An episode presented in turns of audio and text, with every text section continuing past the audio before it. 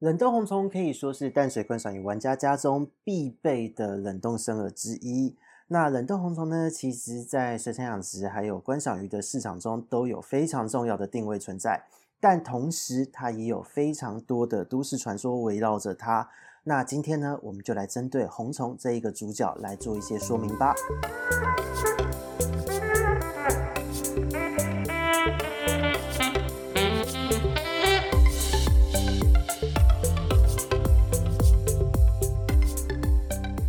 Hello，大家好，这里是鱼活通乱乱说的梧桐，我们又见面了。今天呢，就如同我们前面开场说的，我们要来聊的是大家都很想听的红虫这个话题。因为针对红虫这个话题呢，二三十年来哦，等于我从小养鱼到大，一直都有非常多的传说着围绕着它，但是大家又不得不用它。为什么一个生饵会让大家这么的又爱又恨？那这边就来做一个详细的说明哦，因为。红虫呢，它本身哦，我们为什么要用它？因为它本身就是有很多的不可取代性存在。首先，第一个是针对它的营养来说，它除了一般的这些营养之外，哦，它的营养就是指粗蛋白呀、脂肪啊这一些成分之外，它还有很多的营养素是所谓的饲料不能提供它的，比方说酵素和荷尔蒙。这一些酵素和荷尔蒙呢，其实在鱼类的这个生长发育的过程之中，会。帮助这一条鱼提早发挥出它应有的一些生理的机能，提早完成它的这些生理机能的发育。比方说，在幼鱼阶段，它吃到了红虫之后，可能会因为这些荷尔蒙，让它的肠道的消化功能因此变好，因为肠道的这个消化酵素也能因此被诱发出来。那同时间，对于它的增色，对于它的这个性性腺的发育，也会有很好的促进的效果。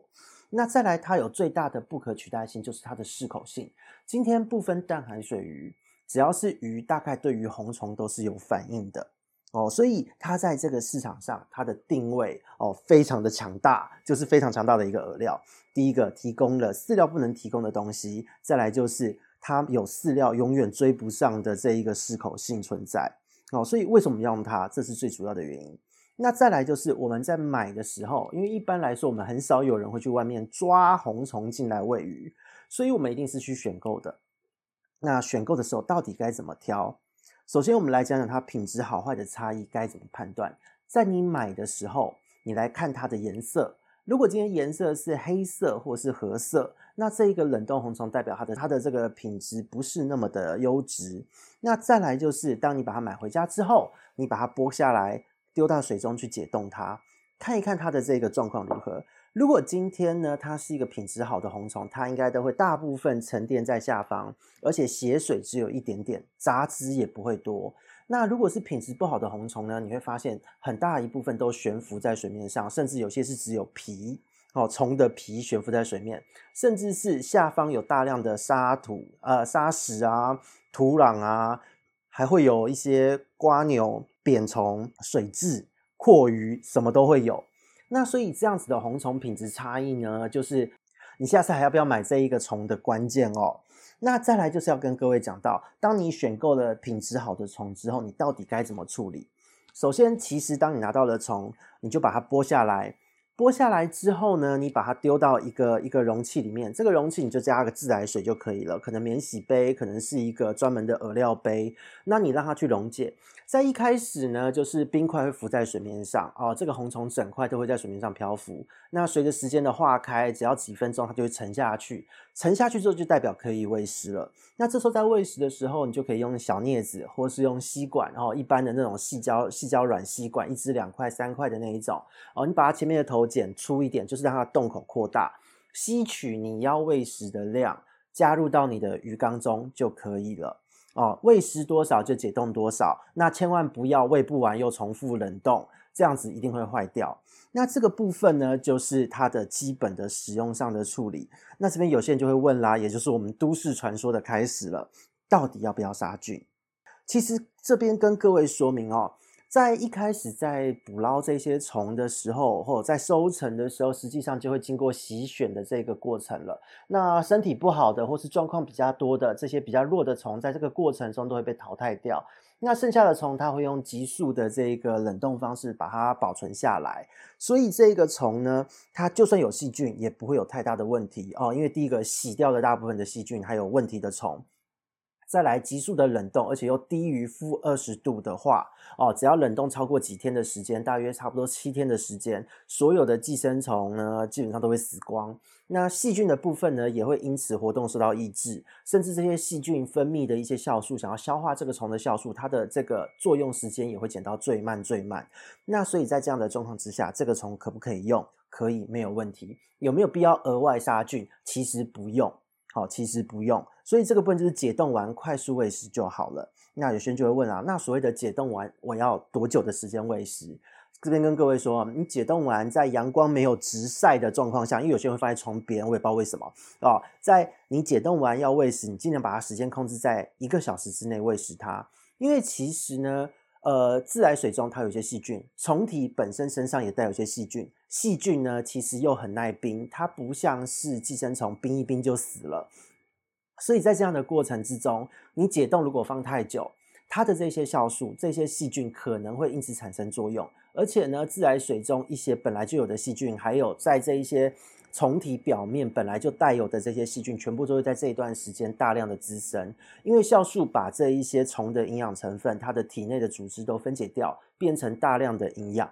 这些营养都是小到细菌可以瞬间利用的，所以在这样子的状况之下哦，我们说。喂食红虫有时候鱼会出问题，通常都是因为这样子而出问题的。因为红虫它解冻后放了太久才喂，或是一开始就选择了不对、不新鲜、不好的红虫，就会有这样的状况发生。那有些人会说，那要不要穿烫它一下，或是再过个臭氧，再过个紫外线？这边跟各位说都是不用的，因为在你处理的过程，它的这个味道可能会变，味道变了，鱼的适口性就会变差。那再来，我们前面提过。冷冻红虫它有很重要的一个营养价值，在于荷尔蒙，这些东西都是很怕高温的营养物质。当你使用高温处理，当你使用各式各样的杀菌处理，哦，像 UV 啊、臭氧，都会让这一些物质，因为这些物质它的本质也是蛋白质哦，或是一些生态这一类的东西，都会在这个过程中被破坏。所以实际上，你费了那么大的一个功夫去处理它，最后它的营养价值只剩下跟一般的饲料差不多，或是更差。那为什么还要用它呢？对，所以你当你使用红虫的时候，不需要过度的去处理它，不需要过度的杀菌，就记得生饵就是生鲜的，让它吃就对了。生鲜的状态让鱼吃，它的营养成分才能完整的被保留。那什么什么样的操作叫做维持它的鲜度？就是快速解冻，好，丢到水里让它沉下来，立刻就拿去喂。哦，在一个小时之内完成这一件事情，是最棒的一个使用时机。哦，那再来呢，就是都市传说的部分了。很多人会说，诶，这个所谓的冷冻红虫到底用它要不要定期驱虫？因为都听人家说，呃，这个是红虫很脏，体内有很多很多的寄生虫，有一些会，有些人会传到说会有鳃吸虫，会有双殖吸虫哦，复殖吸虫哦，然后还会有各式各样乱七八糟的线虫，什么虫都有。那这边就跟各位说了，基本上你不用担心。因为呢，你只要贩卖店家在贩售之前，好，贩卖到你手上之前，它有经过负二十度 C 冷冻七天以上的时间，所有的虫都死光了啦，不会有虫的，你放心哦。这个是国际标准，连人吃的就是像是鲑鱼啊、剩鱼片，都是用这样的标准去处理。所以只要是主打说它有用急速低温冷冻方式保存，有经过洗选，然后用这样的方式保存的虫。它都不会有所谓的寄生虫问题，所以所谓的冷冻红虫有没有寄生虫？可能有吧，就算有你也不用担心，因为都死光了。所以对你的鱼会不会有问题？不会。而且这边打个 pass 给各位哦，其实，在野外，如果你是直接捞活的虫给鱼吃，还比较有危险，因为它里面的确是有可能会有一些寄生虫存在，像是在非洲还有美洲有一些腹殖吸虫。它们的幼虫从螺的体内钻出来之后，会进入所谓的呃红虫的体内。那随着蚊子呢变成成虫，再去感染别的哺乳动物。哦，所以这个部分是有可能的，但是台湾呢不用太担心，而且一般市面上贩售给水族使用的这一个红虫，它因为经过冷冻的处理，所有的虫都没了，哦，所有的虫都没了，所以真的不需要往这个方面去联想或担心。那再来就是说，OK，它还有什么样的喂食风险？喂食风险的部分，我们一个一个跟大家说，跟大家的操作比较会有关的。第一个是，如果你这个虫呢冷冻三个月以上，或是你的冷冻库温度不够低，比方说你就算调低温了，但是你冰箱随时都是塞爆的状态，这样子的保存环境，对于这个生饵的保存也不是太理想哦。因为第一个，今天呢虽然温度低哦，但是你只要冷冻太久，虫子体内它有细菌，它有一些酵素会把它的这个身体分解掉。这一些东西呢，它在低温的环境下，不代表它不会不会运作，而是它运作得很慢很慢很慢。但是随着时间，它还是会发挥它该有的作用。哦，这个是酵素的这个分解作用一定会有。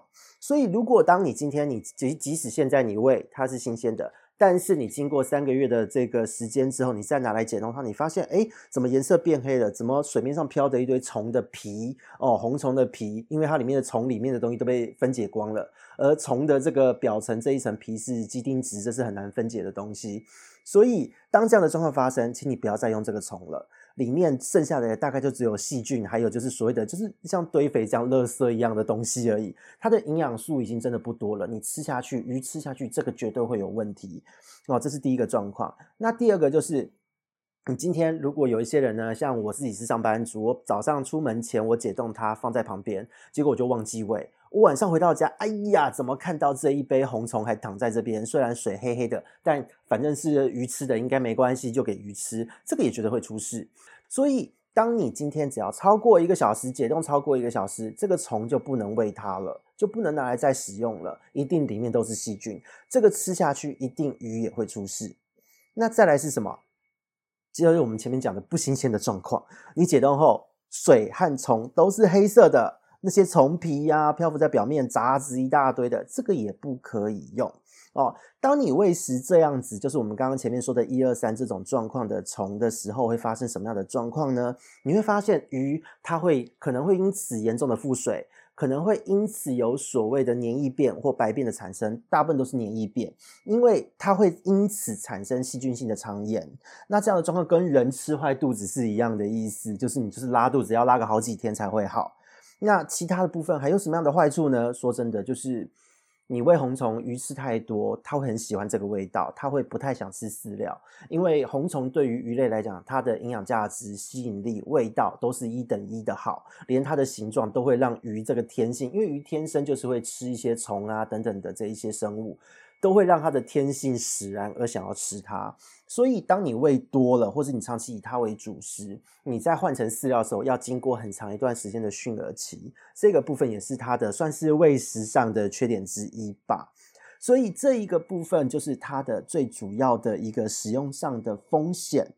那再来呢，就是我们讲到说，到底我们使用它。哦，我们在使用它之后，该怎么样去处理这一条鱼的这个肠胃道的状况？如果万一真的不新鲜，或是真的因此生病，那到底该怎么办？这边就跟各位说哦，其实当你今天是因为红虫它的品质不好而导致的肠炎，其实这时候你适时的添加一些，比方说像乳酸菌啊，或是一些所谓的益生菌，肠道的益生菌，它是可以帮助鱼只快一点的恢复状况的，但是。鱼如果肠道发炎，充满了黏液，它其实排便上会有一些困难，所以这个时候你要观察，你可以用多换水的方式帮助它新陈代谢，刺激它排便。